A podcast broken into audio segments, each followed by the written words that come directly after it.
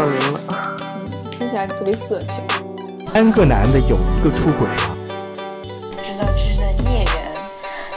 你又背着我偷吃，怎么嘛？欢迎大家收听最新一期的《秋后算账》节目，我是雨薇。今天我们请来了我们的老朋友米叔，跟我们继续就儿童教育这个问题跟大家分享。那我们今天的主题是特别关于女孩教养的问题。那在分享之前，请米叔继续介绍一下自己。呃，大家好，我叫米叔。啊，那个很高兴再一次跟大家在这里相聚，来一起聊一聊关于女孩成长的话题。米叔，你要不要先讲一下你说特别有趣的这个“幸福是对妈妈的背叛”这个案例？嗯，就是说，其实，在我们的有一个来访者啊，一个女性，她最开始的时候呢，就是她。最初走入这个咨询室的议题啊，是觉着自己经常会莫名其妙的去委屈啊，然后呢，有的时候呃，而且还会经常有那种想哭的冲动，嗯，然后他自己的自述是说，感觉经常会缺乏这种安全感，嗯，那我们等于是我我我当时这是他自己来的这个表述，然后嗯。在给他测评啊，然后还有通过他的一些绘画的分析的时候，其实，呃，给他制定的这个咨询的方案时候，首先就是肯定要是去排除他这种啊，经常有这种委屈啊，这种代表。他的这种情绪，负性情绪其实也是在一个比较高的一个，呃，就是我们叫大分的状态了。所以我们首先要是处理他的情绪，因为如果情绪不处理的话，很多这种意识层面的他都会被这种情绪所裹挟嘛，他不可能很很理智的去分析自己的这种啊意识。那所以我们第一步是处理的情绪。那在处理完情绪以后，我们就逐渐的，他的这种更深层次的问题就会一点一点去显现出来，那就会表现出来，他其实跟父亲有一种对抗，然后呃，对父亲在跟父亲这种沟通的时候，可能会有一些恐惧感啊，有种害怕啊，然后表现出来的是跟母亲时候非常的依赖母亲啊，然后担心跟母亲的这种分离状态。然后一提到这种啊，可能呃未来要跟母亲分离，就会有很强烈的情绪的表现。啊，那这是第二步。当完成完爸爸的这种情绪啊和他那种关系的这种疗愈以后，我们去完成妈妈啊跟妈妈的这种。呃，就是这种分离的这种焦虑啊，这种不安呀，给他重建他的安全感以后，他的最核心的问题就逐渐的去显露出来了，是什么呢？就是说，嗯，他一直是在扮演爸爸的角色，也就是说，他会担心，嗯，如果我离开妈妈，或者是我现在假设我几天没有跟妈妈。就是沟通了，或者是视频了啊，我会担心妈妈不开心，我会担心，嗯，我要离开他以后，妈妈有失落感。那我就问他，我说，嗯，那你这种担心从何而来啊？他说，我怕妈妈不开心、不幸福。然后我就就继续的去去引导他，我说，那这种不开心、不幸福，或者是说妈妈的这种幸福，到底是应该谁去负责呢？然后他就陷入了很长的一个沉思，然后过了一会儿说：“嗯，应该是爸爸。”我说：“对呀。”我说：“你发现了，你其实是在扮演爸爸的角色，你在替爸爸去承担着让妈妈幸福的这个责任。那也就是在他的原生家庭里边，他出现了一个就是错误的三角关系，也就是说他在替代爸爸。”等于跟爸爸处处于在的一种竞争的这种角色中，我要为妈妈的幸福快乐负责，爸爸你给不了妈妈，我要去为妈妈的这种幸福负责。但是，他首先在他的家庭角色里边，她是女儿，她作为一个女儿，她应该扮演好自己的角色。但是他们不单要扮演自己的角色。还要去替代爸爸去扮演爸爸的角色，于是呢，在他的潜意识里边，我就形容你，其实，在潜意识里边又出现了一个小人儿，一个自己。那这个自己是什么？那这个自己就是说要替代爸爸角色的这么一个人物。那在他跟爸爸和妈妈的相处的过程中，那爸爸就会在某种程度上成为他的一个竞争者，因为他们都要去为母亲的这种幸福啊、快乐去负责。于是呢，跟爸爸就产生了一种竞争的关系。爸爸能给妈妈快乐的时候，我会嫉妒，我会不承认爸爸能做好。那爸爸他做不好的时候，让妈妈生气的时候，就会更印证我认为爸爸不能给妈妈幸福的这么一个信念，这么一个错误的逻辑。那于是就跟爸爸在互动中就变成了一种。嗯，不是很健康的这种竞争互动关系，那个小人儿，嗯嗯嗯嗯，然后呢，跟妈妈之间呢，就会担心妈妈本来自己现在应该长大了，应该有自己的一片天地了啊，应该去获得自己的幸福，跟男朋友相处这种开开心心的，或者妈妈问，哎，你今天跟男朋友出去怎么样啊？他会非常的去回避，跟妈妈去谈自己的。跟男朋友相处的这种开心呀，这种幸福，这种浪漫，因为他会觉得，因为妈妈是不幸福的，我这么幸福是对妈妈的背叛，或者是他会有自责。就像他提到了，是像这两天他们出去玩的其实很很开心，然后没有按着他们的约定跟妈妈视频，于是呢，他最开始他用了失控感，呃，不，他失落感。然后我说，那这种失落感。是什么样的感觉？然后慢慢去引导，发现其实，在这种失落感的背后，其实是他的自责。那在自责之下，就是他对妈妈的这种感觉的背叛。因为妈妈她觉着不幸福，所以我也不配有这种幸福。但是当我得到幸福的时候，就觉得是对妈妈的背叛。所以就是非常有意思的，就是看似。啊，看似是在跟男朋友，就是平时这种，呃，该撒娇的时候，他就说有的时候我就撒娇不下来。我知道也该跟他软，但是我软不下来。有一些问题的时候，我就希望他去听我的。然后他不听我的话，啊，我就会觉得特别失控，就特别不开心啊，特别委屈。他说，因为我都是为了我们这个未来，为了我们的幸福，然后呢，你凭什么不听我的？其实我们就会发现，他跟。男朋友的这种相处模式的时候，因为我们都知道，我们在跟同性父母的、跟异性父母的相处模式，其实就是我们未来跟我们的亲密关系的相处模式。那也就是说，他把跟爸爸的这种对妈妈的竞争关系啊，这种谁来为妈妈的这种负责、这种幸福负责啊，这种竞争的这种模式，其实就是延伸到了她跟男朋友的这种互动中。很明显，就是非常明显的一个原生家庭跟就是同性父母和父就是异性父母的这种互动关系对现在的这种亲密关系这个影响。我觉得这个例子其实，在我们生活当中还是挺常见的，你经常能够看到。呃，女强男弱的这个现象，我记着米叔咱们在之前那一期节目里也聊过，就是中国所谓的丧儿丧偶式育儿，基本上妈妈嗯。掌控一切，然后爸爸比较什么都不管，然后也以至于可能孩子，特别是女孩会内化母亲的这种委屈的形象，甚至会觉得自己有责任让母亲觉得开心。是的，所以他会觉得对爸爸有一种愤怒之感，以至于这种愤怒之感会带到他未来在亲密关系的相处之中。是的，是的，啊，就是像这个我们这个来访者的时候，他其实就是很明显的，嗯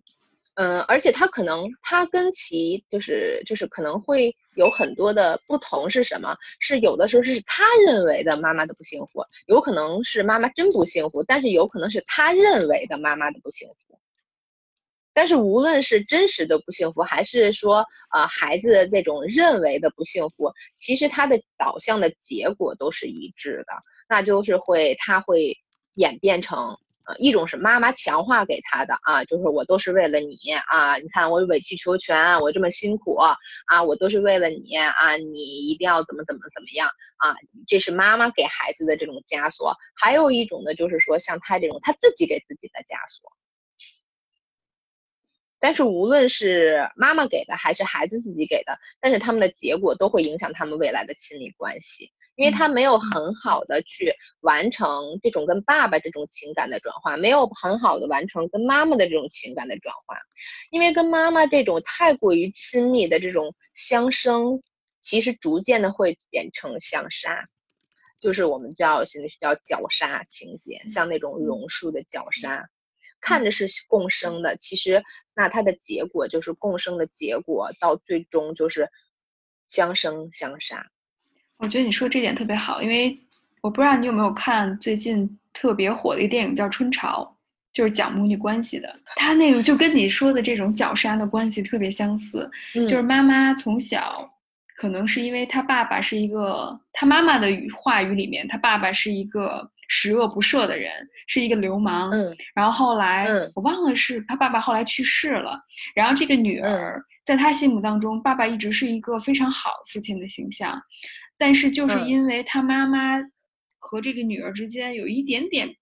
爱和控制，甚至有一点变态这种控制的关系，以至于女儿没有办法。去经营自己的亲密关系，她好像未婚先孕，嗯，以至于自己一直都没有办法经营好自己的亲密关系。他后来生了一个女儿，但他一直在跟一个艺术家同居，就他已经失去了经营自己亲密关系的能力。我也觉着他妈妈对这个女儿有一种特别变态式的期待，然后也会在日常生活当中指指责他说他没有道德、没有伦理，说他。就是未婚先孕特别的丢人，我觉得这个很像刚才我们所讲的这种母女之间绞杀的这种关系。对，其实说，嗯，就是这种共生关系，其实可以存在在就是母子或者母女都会有，啊，那更多的时候就是说，无论是就是是母子还是母女的话，就是。他都是在去扮演的，就是孩子其实都是在扮演着爸爸的这种角色的替代。那妈妈的幸福可以说是，要不然是妈，应该说是是妈妈自己负责任，或者是说在就是我们的原生家庭的这谱系中啊，我们的这个夫妻关系啊，应该是在首位的。也就是说，夫妻之间他们要为自己这种异性的这种幸福啊去负责。但是当一方啊，一种是就是可能是呃，咱们说的像丧偶式啊，或者是说这个有意和无意的这种呃，就是呃丧失，那会导致的，那无论是儿子还是女儿，他就会去站在父亲的这个位置上去替代父亲，去完成父亲没有完成的责任。嗯。嗯，那儿子的话，我们之前其实也说了，像妈宝男呀，啊，那这哥哥那肯定这个到时候婆媳关系啊，就是是一个难题啊。那可能到于女儿来说的话，那未来她跟这个自己的男朋友啊或者老公啊，那她都会有这种呃。呃，就是这种就是不太融洽的这种亲密关系，因为他没有办法很好的去处理这种异性关系，是因为他和父亲的这种曾经早年的这种相处模式没有很好的融合和建立，是一种不健康的啊，这种就是我们说的母呃那个就是。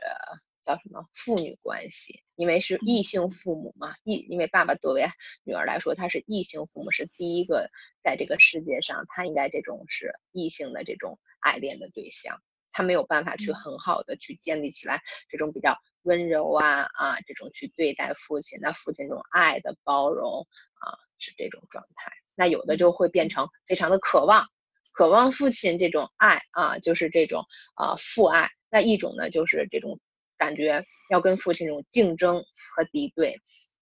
那长大了以后，一个就是说，如果是那种呃非常渴望的这种父爱的状态啊，我们就会说有的是屡遭渣男，稍微给一点稍微的温暖啊，他就会陷进去，然后会发现，哎呀，怎么今天遇到了这个，明天遇到了另外一个，好像都是这种很渣的。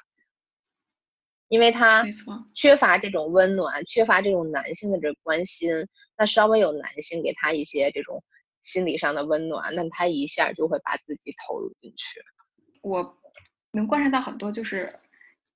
那个对他特别好的那种男生，反倒好像他不是很喜欢，往往是那种虐他的，对他特别渣，然后对他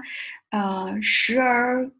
近时而远，忽近忽近忽远的那种状态，会特别吸引这种女孩儿。因为爸爸对他就是这样子呀。对对对，就这种重复着这种模式，不断的在循环，就像命运一样，不对呀断的在对循环。因为因为爸爸就是这么去对他的，他渴望爸爸的爱，但是平时是得不到的。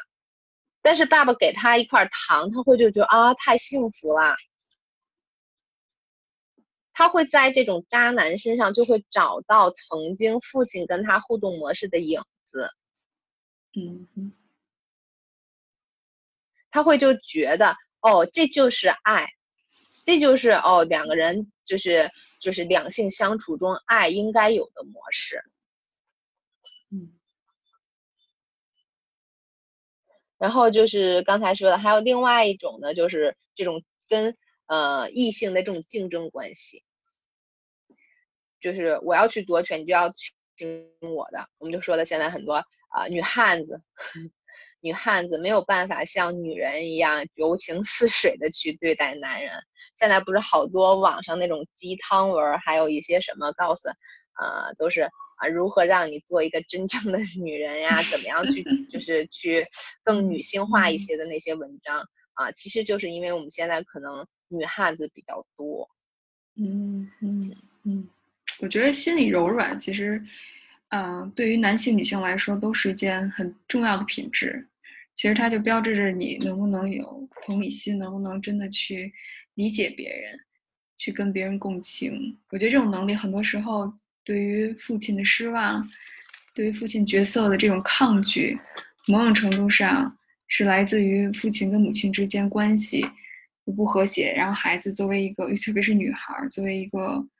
啊、呃很小，不知道到底发生了什么时候，很容易就会去把自己卷进去，觉得这是跟他自己有关系。嗯，对，那你看，像我们这个就是这个来访者，然后我我就会问他，我说那你觉得幸福是什么样的？他说我也不知道幸福是什么。他想了半天，他说我也不知道幸福是什么，就是因为他没有从父母的相处模式中看到这种幸福。也就是说，在他的原生家庭中，他一直是在跟努力的希望妈妈幸福，这种幸福是他臆想出来的，让妈妈的快乐。那爸爸其实给妈妈的幸福是他们俩之间应该有的，而他是不知道的，所以他没有办法去对幸福有一个定义。他虽然只一直在说，我希望，呃，我男朋友跟我在一起，他要听我的，因为我是为他好，我是为了我们俩好，我是为了我们的未来好。但是我们的未来是什么样子呢？他是不知道的。嗯，那我就跟他说，我说，其实我们今天看到了你的这个在你原生家庭里边这种三角关系中，其实是有错位的。你去了，你站到了父亲的位置上了。那你们这个三角关系其实就是一个错位的。那你今天看到了，那你能做什么，或者是对你未来有什么样的帮助？就是说，让你回到你自己本该的位置上，同时去修复你跟父亲之间的这种错误的这种互动模式。也就是说，那你修复的跟父亲的这种互动模式，修复了跟母亲原本的这种本该。由父亲的责任还给父亲以后，你们的这个三角模式才是正情，就是才是正式的、正确的，应该原生家庭里边父是父，子是子，母是母啊，这是一个正确的，你们都在自己的位置上以后的这种模式。那你对待自己的男朋友的时候，也就是你跟父亲竞争的那个你，逐渐的就会弱化的时候，我们就是在承载一切，去包容一切，去包容我们的爱人。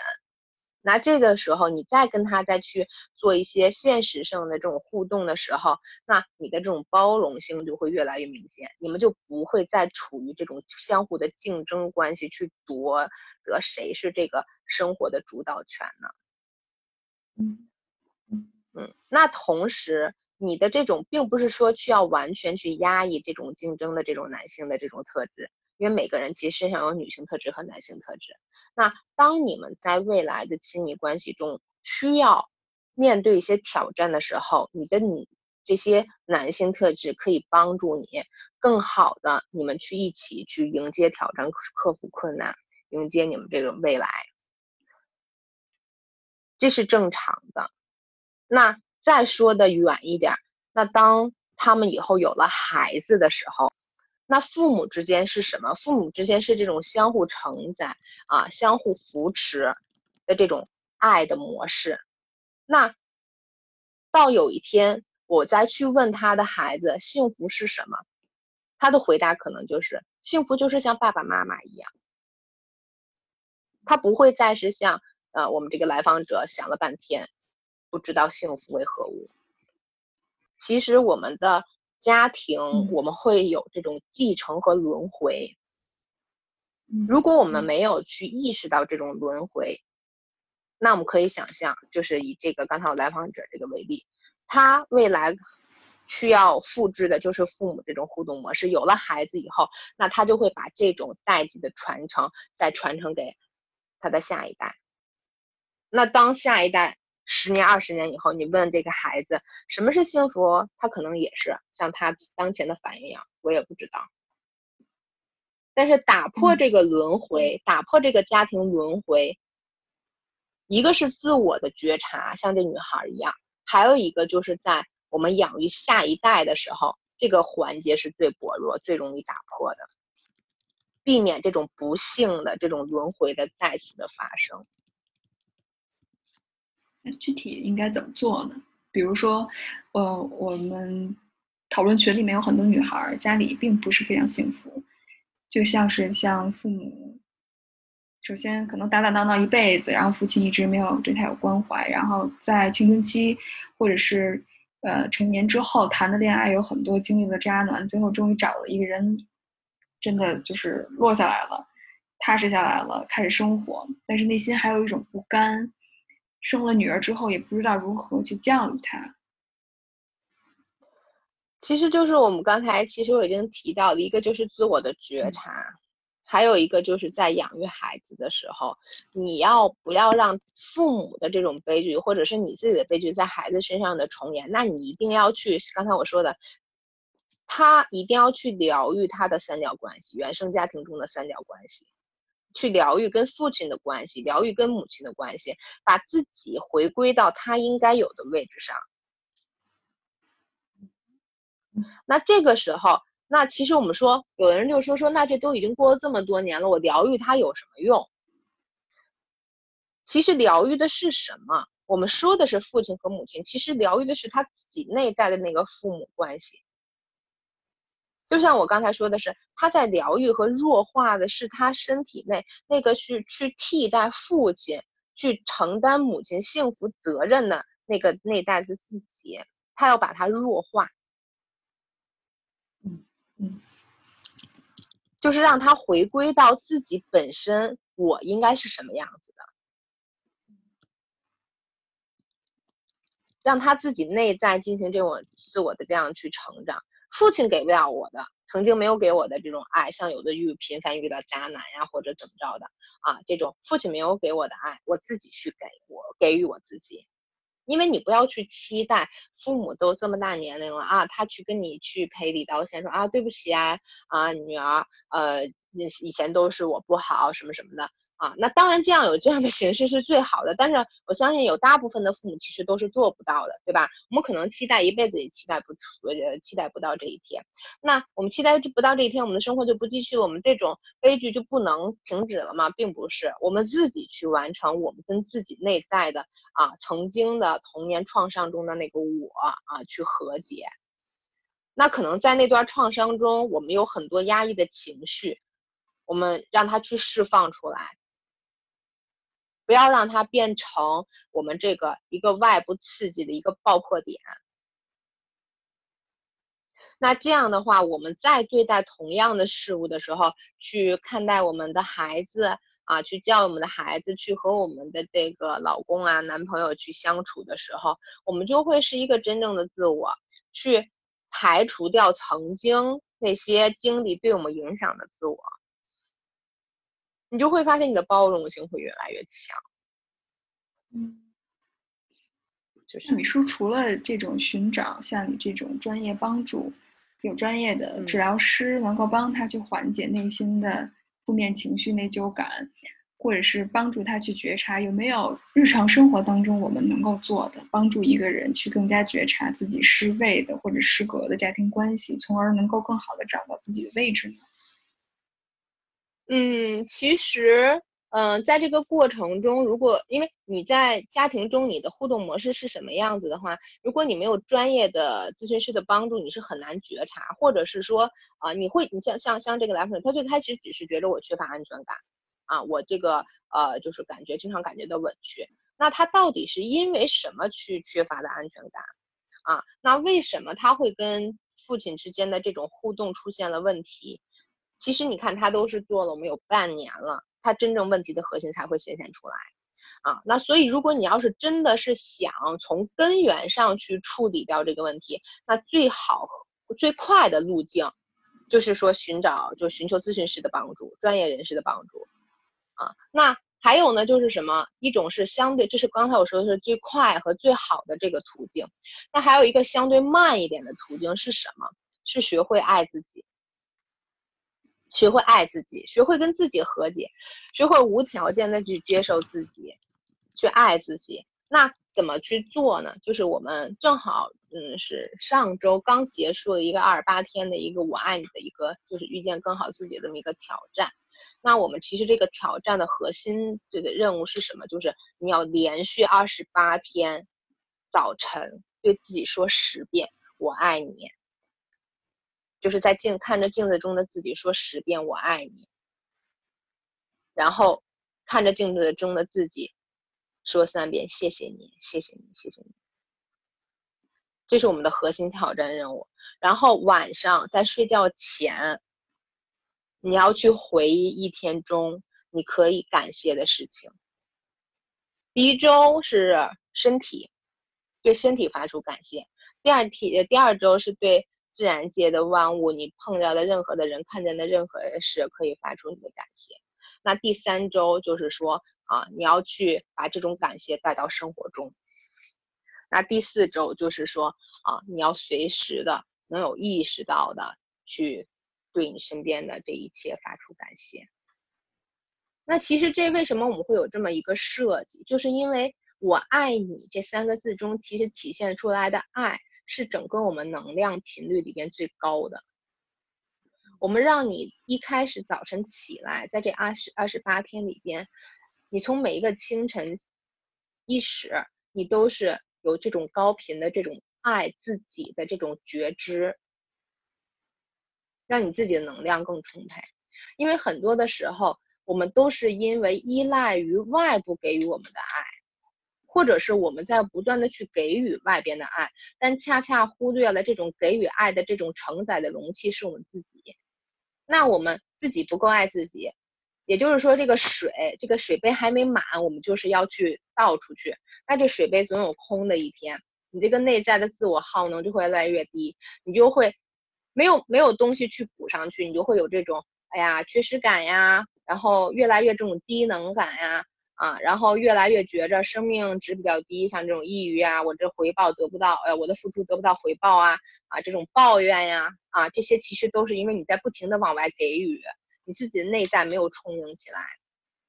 那我们二十八天早上起来这个我爱你，就是让你内在自己一点一点充盈起来，然后水满则溢，再溢出来的那部分再去给予周围的爱。那每天晚上的感恩是什么？感恩其实是仅次于我们这个爱的频率，它是让你从意识上进行一个调整，只去关注你生活中美好的事物，关注当下你自己所拥有的一切。因为特别是对于女孩来说，我们从小可能都是会要求是啊，你要做一好孩子啊，你要听话呀。他的外部的肯定，你更多的是关注在外部的肯定上了，你忽略掉了你自己原本自己所应该拥有的是什么。你九十九分没考好，啊，家长会说你怎么不考一百？是你关注的是那个一分，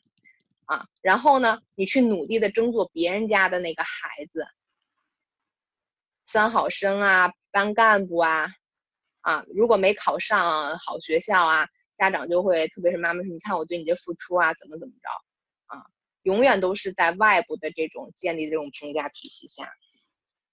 反而去忽略了你自己作为你自己当下你是什么样的一个人，你拥有什么样的一种生活状态和自己的状态。所以就是我们的这种感恩训练，就是让你从呼吸开始。我哪怕我呼吸的这种，就是每一下呼吸，我都要感谢，因为我自己还能顺畅的呼吸。呼吸是我生命的最基础的这么一个维持系统。我会感谢我的双腿，因为我可以去，它带领我去我想去的任何的地方。我去感谢我的味觉，因为我能尝，它是能让我尝到这种美食。然后我去感谢我的这种嗅觉啊。那带到生活中，可能就是说我喝一杯咖啡的时候，我先去闻一闻，然后发出感谢，谢谢我的就是嗅觉，让我能闻到这种咖啡的这种香香气。那这其实就是把你的意识调整到你拥有的东西上，不再去建立在我这个外部对我的这种评价体系上。我自己知道我是什么样子的。我自己知道我当下拥有什么，我可以享受什么。那他逐渐的在这种自己爱自己的状态下和自己感谢自己的状态下，那他形成的就是一个内在自我能量慢慢去充盈起来，他会形成一个自我的这种边界和保护罩。那他对外在的对他的影响就会一点点弱化。那这时候他再去反观他的原生家庭也好。他的亲密关系也好，他就会发现，他可能在跟这个我的老公相处或者男朋友相处的过程中，我的这种情绪幅度没有那么大，就这种情绪状态变化没有那么大了。是为什么？是因为他自己就像那棵树，它一点点变粗了。那一阵风来了，以前比较细的时候，那它就会来回乱晃。但它这个树越来越粗的话，那它这个风对它的影响就会越来越小。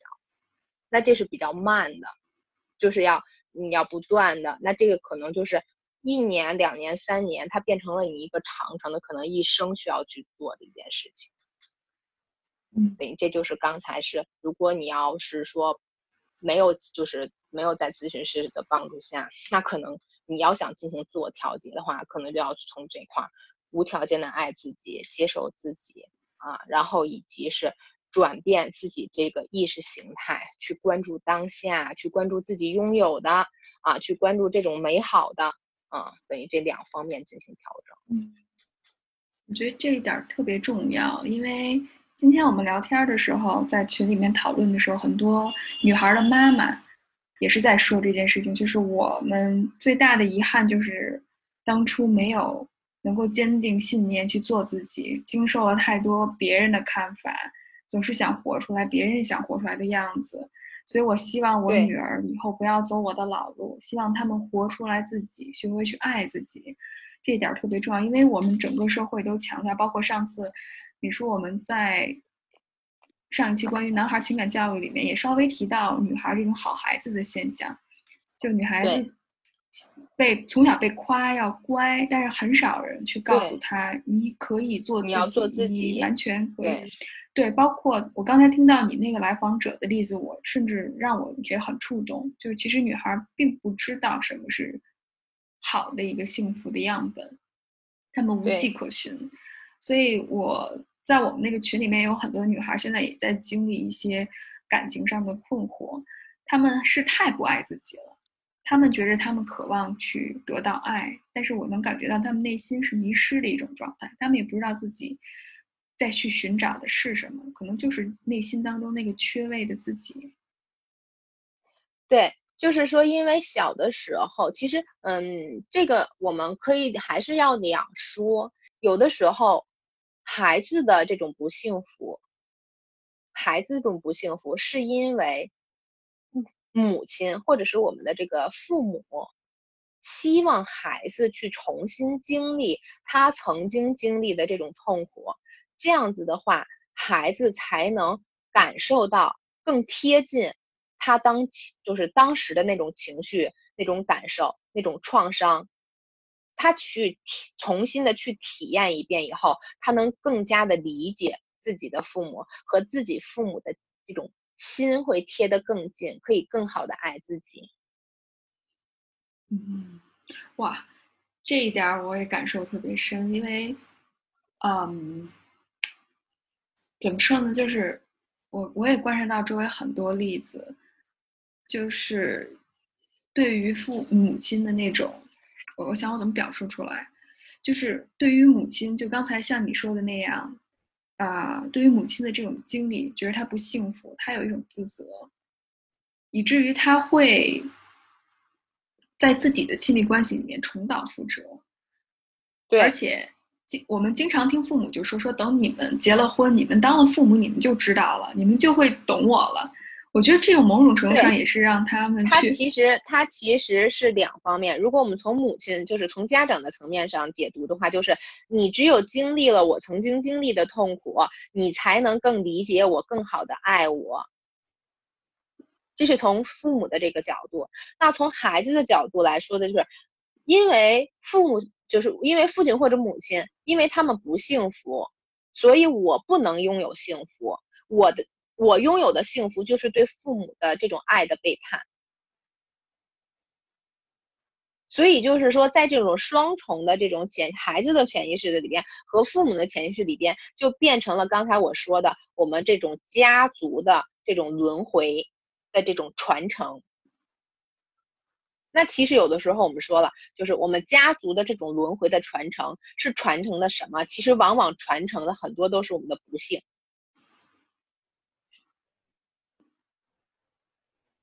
挺可怕的，真的挺可怕的。而且这种事情屡见不鲜，而且好像如果你不经历，你就是一种对于父母的背叛。很多孩子甚至是背负着这种，如果过得特别幸福，我会觉得很自责，就是我不配得到幸福，我就应该是的，是的这样，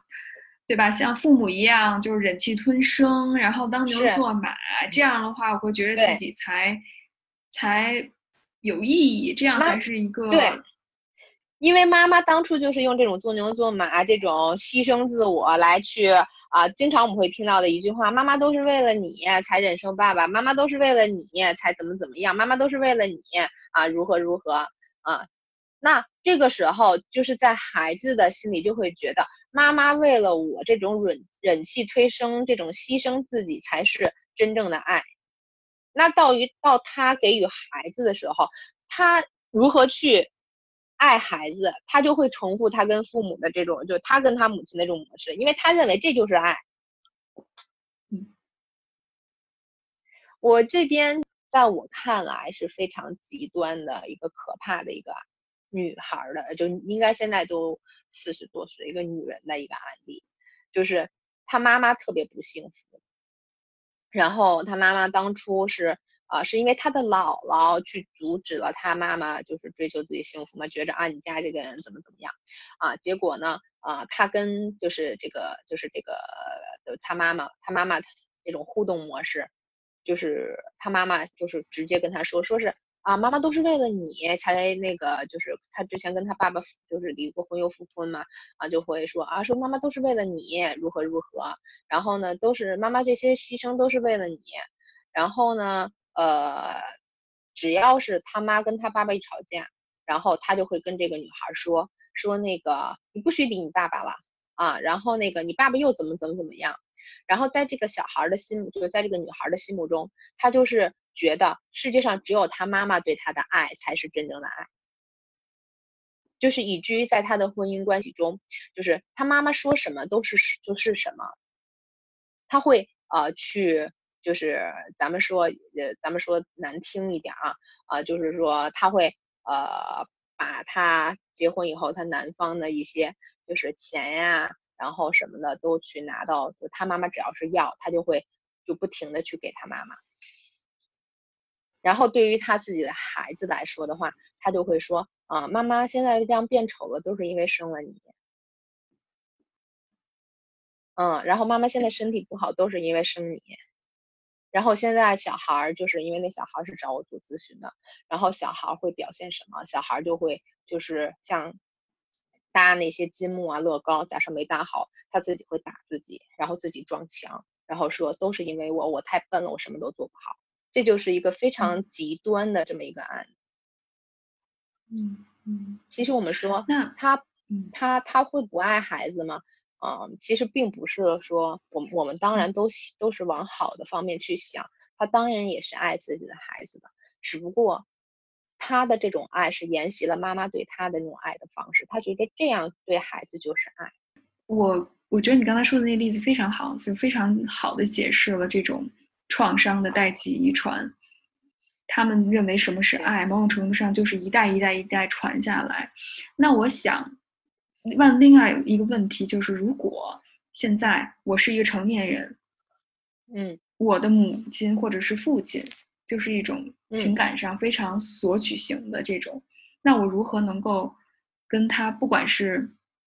可能有的时候是所谓是物理上就是能够断绝这种距离，保持距离，其实相对来讲很容易，但是如何在情感上能够不去啊沿袭这种干扰？传承对，然后能够真的跟他们保持一段距离呢？那首先你就要去清楚，你就是他们在不停的在你身上去索取的这个东西，你在不停的去啊让他们去索取，到底索取的是什么？也就是说，你在他们这个索取的过程中，你获得了什么？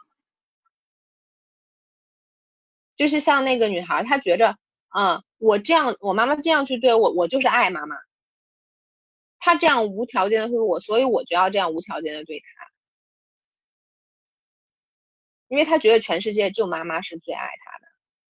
然后这个女孩特别逗的啊，对，再加加再加一句，就是说这个女孩，因为从小其实我们按照现在最流行的一个就是，她妈妈一直在给她用 P P U A。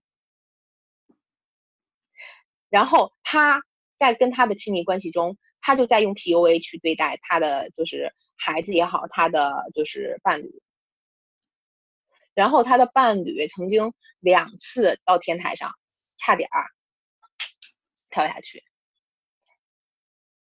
只不过他当时自己都没有觉察。他妈妈当时就是隔绝他跟爸爸他爸爸的沟通，就是那种那种那种就是互动嘛，就是告诉他。全世界只有妈妈对你最好，只有我是爱你的，其他人都不是爱你的。然后去各种的向他就是女儿去索取，你要不给我的话，就证明你不爱妈妈。你要不达到我的目的，你就不爱妈妈。那在他的亲密关系中，就是说他会要求男方跟他身边的所有人，就是所有亲戚断绝关系，然后会。跟这个男方就是说啊，你爸呃，就你妈妈怎么样？你看你妈都不爱你，在你最帮呃最最最最那个难的时候，你身边是没有任何人帮你的。那其实是什么？是恰恰是他给他的，就是他给他的亲戚打电话，就男方的亲戚打电话，让他的亲戚不要去帮这个男孩儿，然后反过来跟他这个男孩说，你看你的亲戚是没有人帮你的，只有我是对你最好的。然后呢，他就会反过来又说这男孩，你看看你，你像谁谁谁谁一样，你什么都不行，就是典型的就是 PUA，就是非常可怕。那对，特别可怕。嗯，那所以像这样的话，他自己关键是他自己没有意识到，像这种处于这样一种比较病态，就他这个是已经是 我说的是刚才我已经说的是极端的案例了。但是有的时候我们会发现，我们是处于这种 PUA 的状态，被 PUA 的状态。他其实是处于一个施，就是被害者，也是一个施害者的一个角色。但是有的时候，如果我们是处于这种就是被害者的角色的时候，我们首先要去清晰，你在这段关系中，对方不停的向你去索取的时候，他索取你内在的这种缺失的这种需求是什么？你为什么不停的满足他？你在满足他的同时，你在满足自己是什么？嗯，很多的时候其实就是一种爱，一种爱的需求。有可能我把这个钱或者给他了，或者这个东西给他了，换来的是，哎呀，妈妈爱你啊！这一段时间妈妈跟你很和颜悦色的去说话，这种沟通，妈妈对你笑一笑。其实你去他在向你不停的索取的时候。你渴望的是他那个一瞬间给予你的那种爱，那种你非常渴望的那种东西。所以我们要看到，当你能意识到，在这个他向你索取的过程中，你内在的满足的那个点到底是什么的时候，你就会清晰的去看，发现你们的这段关系如何的去中断。那你就自己去满足这一部分就好了，那他就会没有办法去，你自己都满足自己啦啊，那你还在需要他去满足你吗？所以就是在物理隔离上，这个除了物理隔离上，你可能会要更多的是，就像我刚才说的似的，那我们说的很多的就是一种爱的需求，那你爱的需求别人给你不了，你就自己给予自己呗。当你自己给予自己了，这个水这个容器已经满了。那别人是否给予你，已经对你变不成太大的这种，就是就就也呃造造造成不了太大的影响。如果必须得放在一句话里面，可能就是要自己爱自己，自己满足自己。很多时候我们会被所谓爱绑架，可能爱背后并不是出于好意，虽然可能对方甚至没有意识到自己在做什么，但可能真的是出于控制和伤害。当你感受到的时候，你就勇敢的去承认它；当你觉得不舒服的时候，你觉着委屈的时候，那就不是一个很好的信号。在爱里面不应该有这种委屈和痛苦的感觉。对，就是说很多我们是以爱之名去做这种伤害之时。最最最最典型的一句话就是“我都是为你好嘛”，妈妈是爱你的，所以你要听我的。这是最具有欺骗性的一句话。其实说，当妈妈说出来这句话的时候，我们不能一竿子打打翻一船人。妈妈这个就不是爱你，就是想。但是更多的时候，其实妈妈在说出这句话的时候，她并不是爱你，她是爱她自己，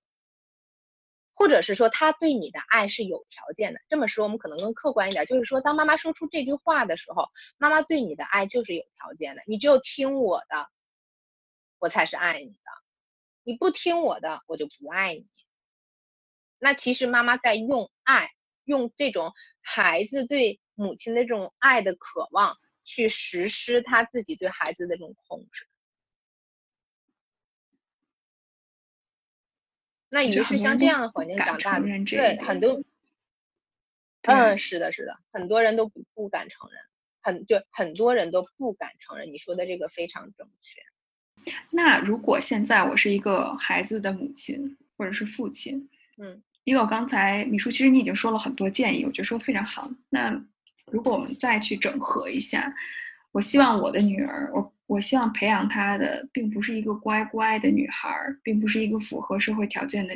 社会所谓角色的这个女孩，我希望她成为她自己。那我应该怎么做呢？在日常生活当中，我和我的伴侣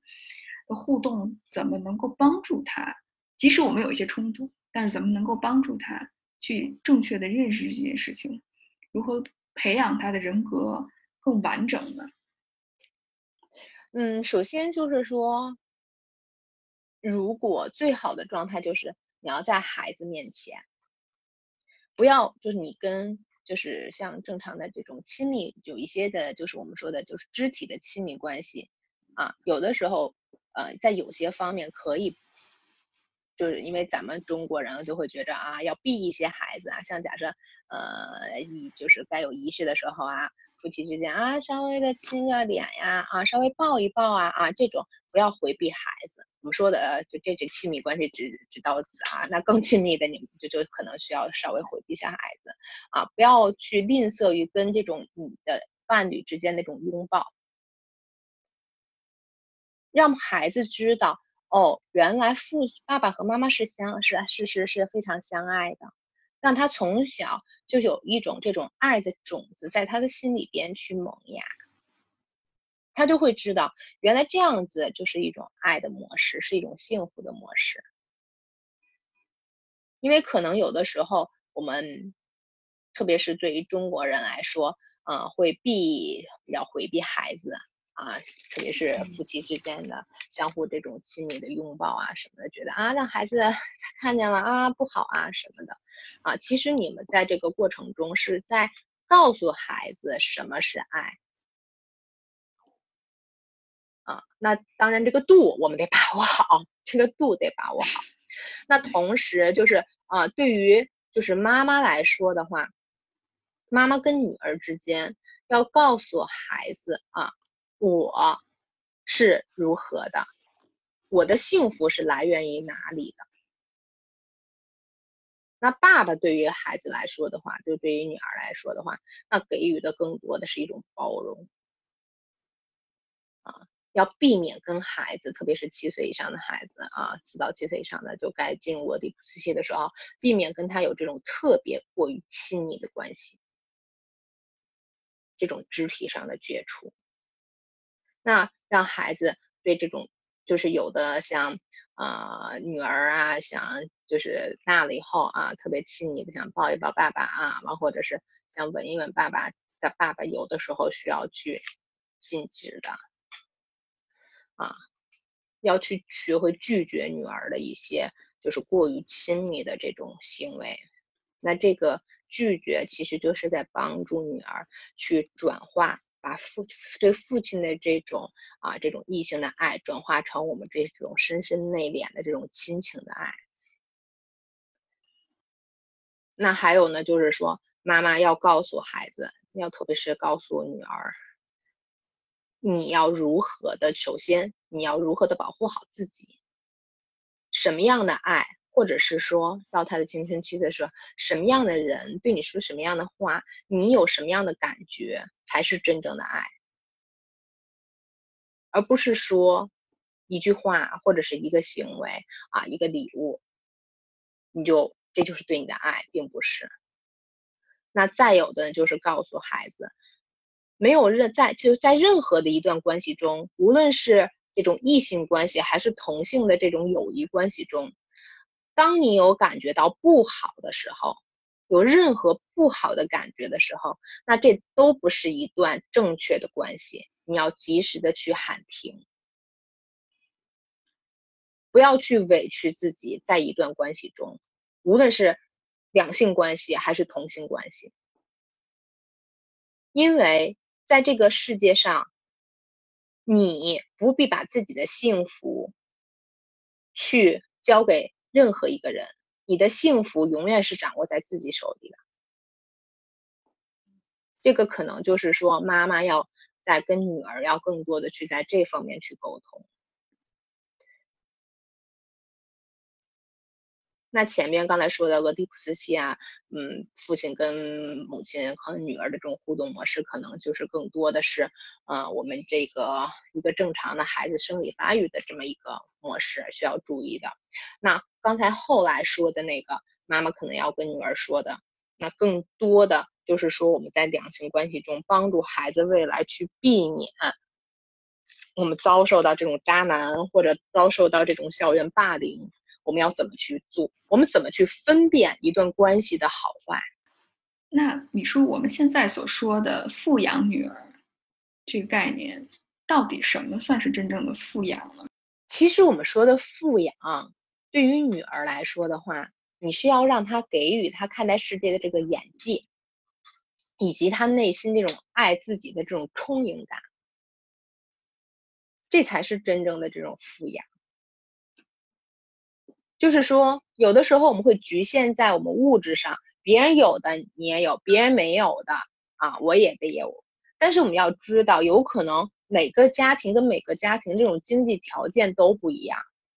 当你去满足孩子的时候，一定要建立在你的这个家庭基础上，然后让孩子去关注他所拥有的这个点是很就当下刚才我们说的，我们的感恩的拥有的这个点是很关键的。去关注，好，OK，那这个是这个小朋友有的，有可能我没有，但我们想一想，我们有什么呢？你有没有什么是你觉得你拥有别人没有拥有，是你特别的？你要去发现自己的这种特别，而不是说通过外在这种评比去形成一种对自我的这种认知，这个是最关键的。Sabrina, she told me she found her true love